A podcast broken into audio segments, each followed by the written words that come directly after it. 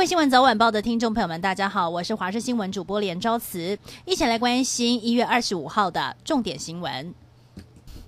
中流行疫情指挥中心昨晚宣布，可能框列五千人进行隔离。桃园市府上紧发条，桃园市长郑文灿也在今天特地向清洁队员喊话，疫情进入了警戒期，桃园市已经在作战状态，接下来守住社区防线，有赖这一群清洁队员的努力。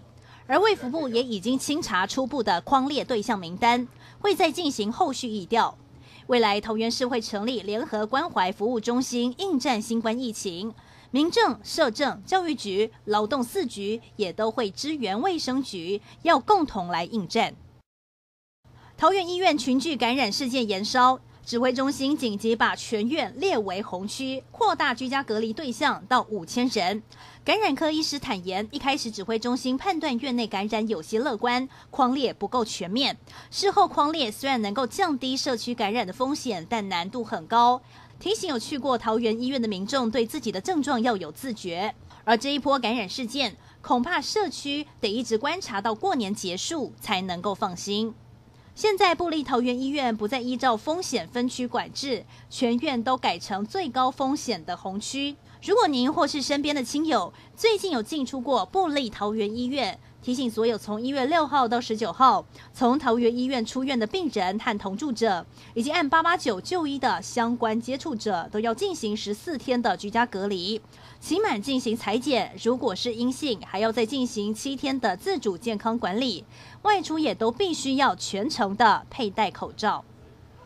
新冠疫情日渐升温，现在最抢手的可能不再是口罩，而是防疫保单。有保险公司推出了防疫保单，未满七十五岁的本国籍人士都可以投保。投保后，只要您收到卫生局的隔离或检疫通知书，就可以理赔。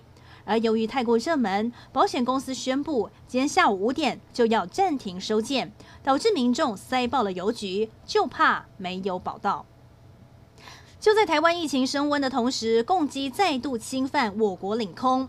前两天上午创下密集扰台记录之后，今天上午持续扰台，侵入我西南空域防空识别区，空军立即广播驱离。这个月共机累计进驻我空域二十四天，广播驱离记录共计六十九次，已经超越上个月的广播驱离记录。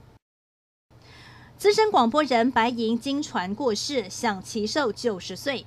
他在中广服务超过了四十年，主持过《快乐儿童》《白银阿姨说故事》等儿童节目，更两度获得了金钟奖。除了主持之外，白银也教主播正音和发声。得意门生为李艳秋。根据了解，白银独居在家，平时一直有社工关心。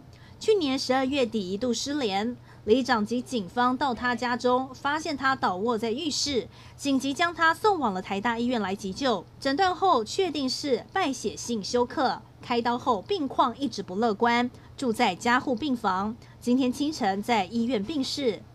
白银信奉回教，告别式将于本周三在台北清真寺举办。